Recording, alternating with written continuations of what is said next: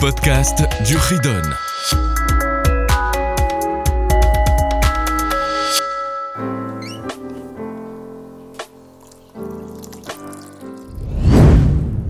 Bonjour, voilà pour la suite, chapitre 200. Mitzvah essentielle à Shavat Aveda. Rendre un objet perdu. Il y a également deux mitzvot. Première mitzvah, la 476, c'est tout simplement rendre un objet qui a été perdu. Pour chacun, tout le temps, partout. Mitzvah suivante, 480, c'est ne pas ignorer un objet qui a été perdu ne pas ignorer, c'est-à-dire passer son chemin, qu'on va expliquer par la suite. Évidemment, c'est une transgression sans punition pour chacun, tout le temps et partout. Alors, la signification de cette mise. Celui qui trouve un objet perdu et qui connaît son propriétaire doit évidemment le rendre. S'il ne sait pas qui est son propriétaire, il doit l'annoncer il doit proclamer que celui qui a perdu tel et tel objet et a des signes distinctifs par lesquels on peut savoir à qui lui appartient, bah, qu'il vient de donner, il vient lui dire, et il lui rendra. Il y a certains objets qu'il faudrait rendre à son propriétaire. Mais dans certains cas, très précis. Celui qui a trouvé le droit de le garder. Mais celui qui veut agir, ce qu'on appelle l'ifnim mishuratadin. Plus que le din. La règle, dit quelque chose. Mais moi, je veux faire mieux. Parce que je veux faire plaisir à agir. Donc, je veux faire, je vais aller encore plus loin. Et je vais faire encore mieux, je vais rendre cet objet à son propriétaire. Évidemment, il va rendre l'objet, même s'il n'a pas l'obligation. il y a les simanim, les signes distinctifs. Celui qui a perdu l'objet doit prouver que c'est le sien.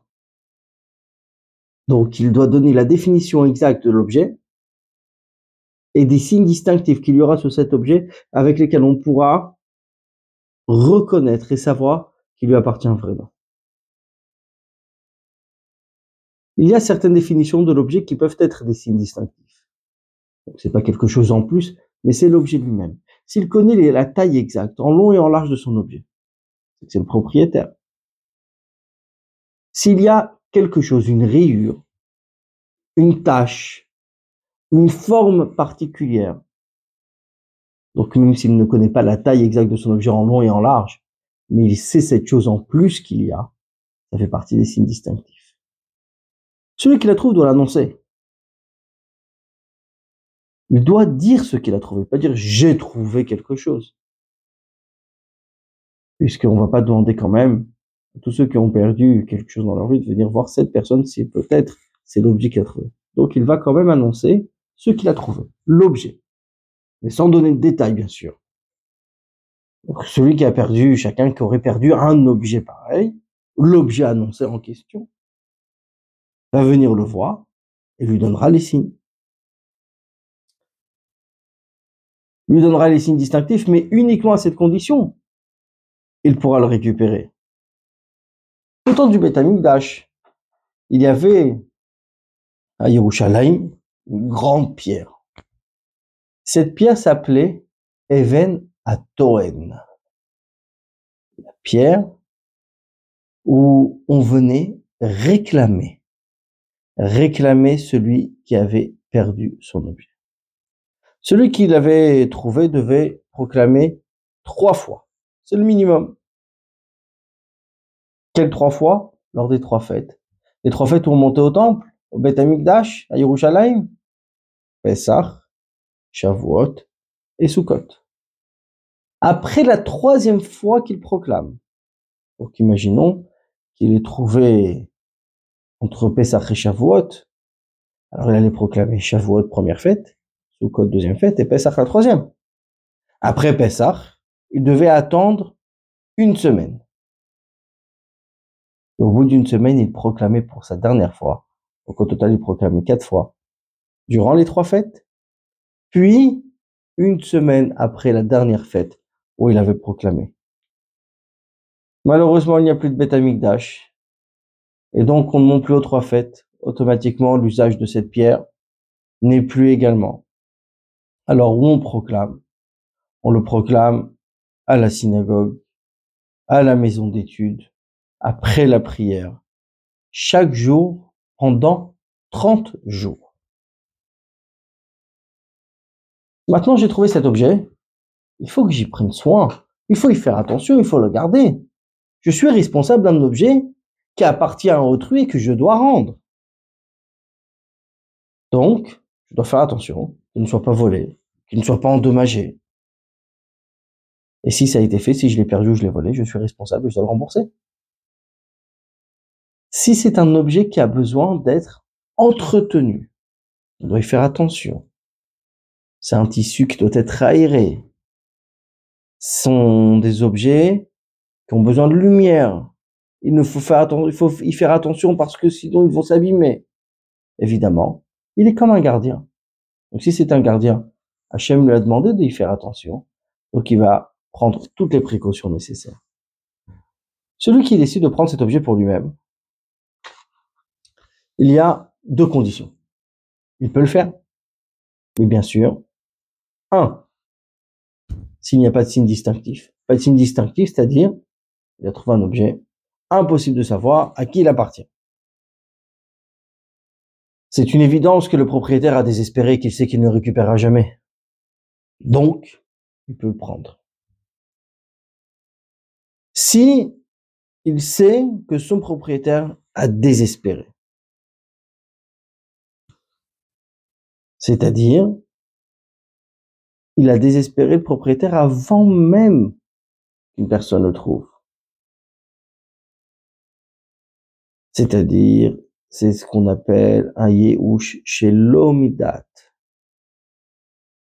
Il perd espoir, il désespère de manière inconsciente.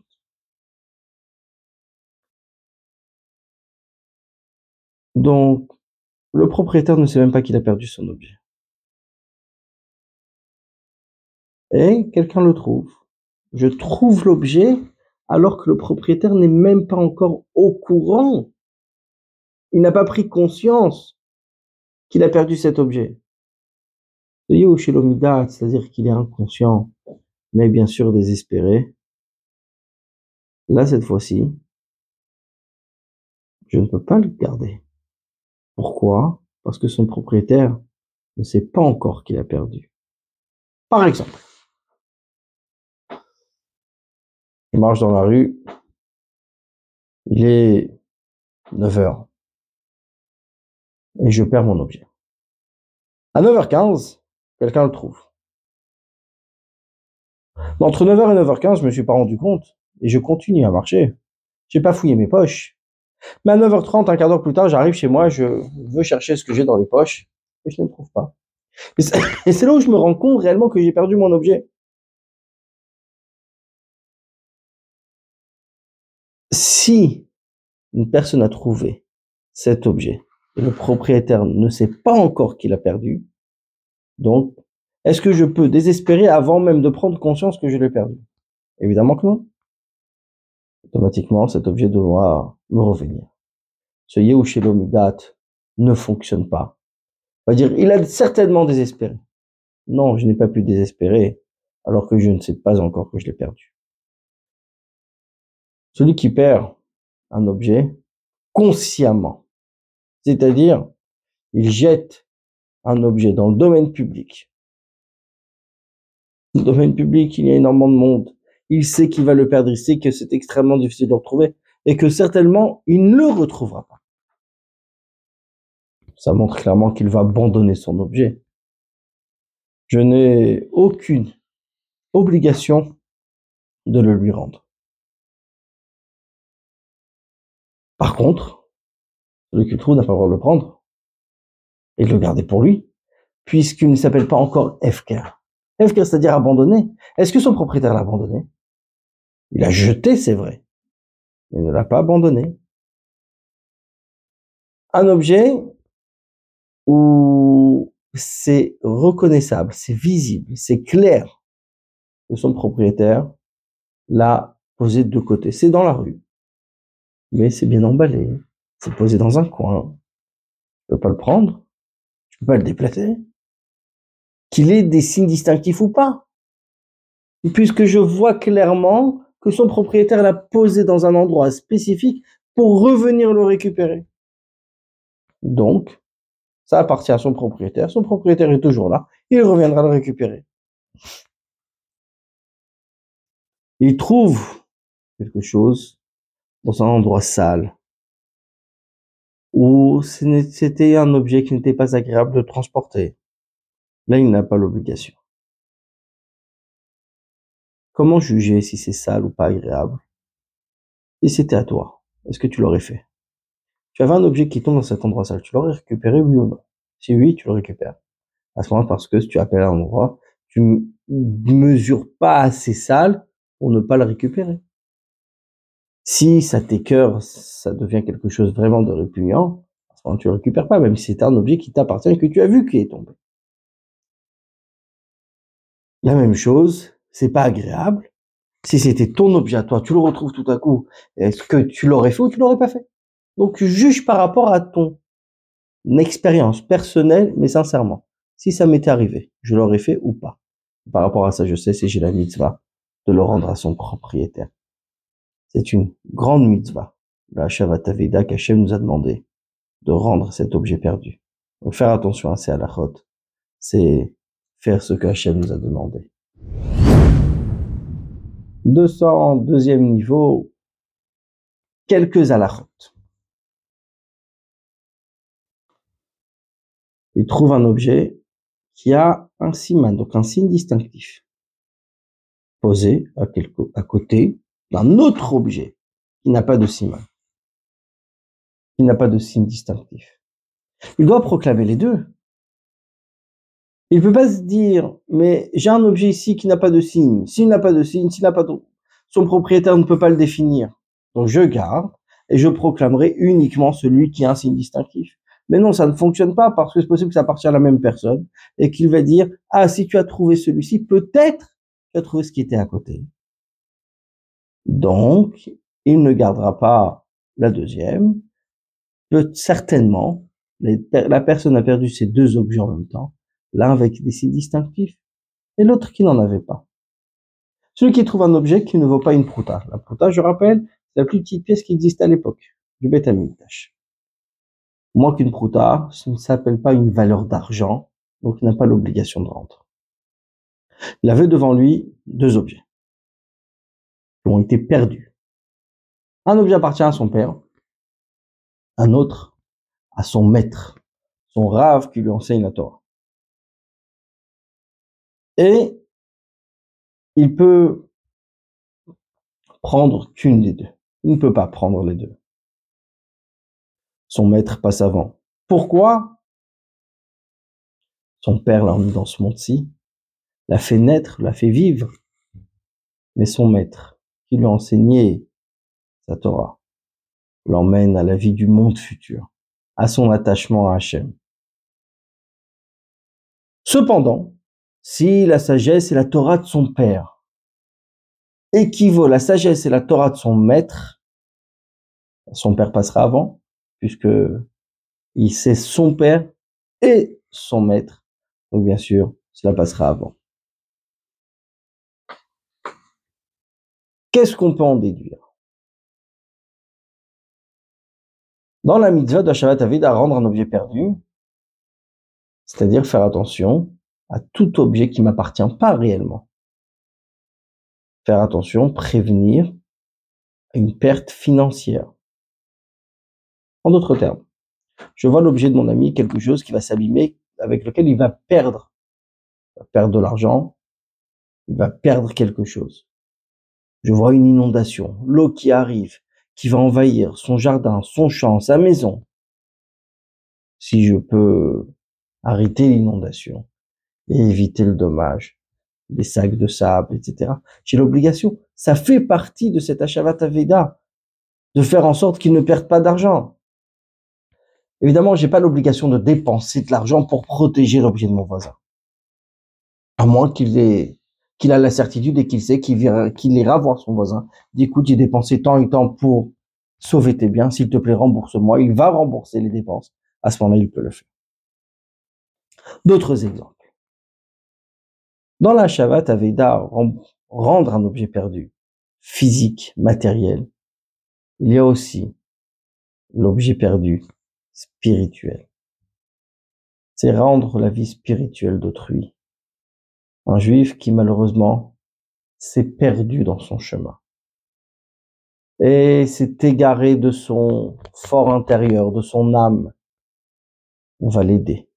On va rendre cet objet perdu. On va le rattacher avec sa neshama, avec son âme. On va le rattacher avec Akadosh Baruch par la Torah et la mitzvah. Celui qui confie ses fruits à son ami. Et les fruits commencent à pourrir. Ça pourrit. Ça s'abîme. Je pourrais pas les garder encore longtemps. Alors, le gardien, pour faire la mitzvah de Hashavat Aveda, écoutez bien, ça s'appelle rendre un objet perdu. Si je les laisse comme ça, ils vont pourrir. Je vais au marché, je vais les vendre et j'aurai récupéré l'objet qui est en train de se perdre chez moi qui appartient à mon ami. La même chose, celui qui confie du Hamet est interdit à Pessah. Arrive la fête de Pessah, je n'ai pas le droit de posséder ce Hamet. Je dois le brûler. Je vais brûler un objet qui appartient à mon ami. Je vais le vendre avant Pessah. Je le vends. Et de cette manière, je pourrai rendre l'argent. Dans la mitzvah de Shabbat Aveda, il y a également prévenir d'un danger. Prévenir d'un danger, c'est Ashavat Goufou, rendre son corps, c'est-à-dire ramener, faire attention également à la santé, au bien-être d'autrui. Celui qui voit des voleurs s'infiltrer, essayer d'entrer chez son voisin ou chez quelqu'un d'autre, c'est la police. Shabbat Aveida. Celui qui voit une personne conduire, conduire sa voiture n'importe comment, il se met en danger, il met en danger autrui. Il prévenir, lui demander d'arrêter. C'est Shabbat Aveida, ou Shabbat Goufo, comme on a dit, dans son corps, le bien-être et la santé de lui-même et d'autrui. Aussi, prier pour quelqu'un qui a besoin de nos prières. Cela s'appelle également Ashavat Goufo, rendre le corps, le bien-être à une autre personne. Comme quoi Shabbat Aveda, rendre un objet perdu, pas uniquement un objet, mais ça peut être une âme pour faire attention tout simplement au bien-être de ceux qui nous entourent. À bientôt!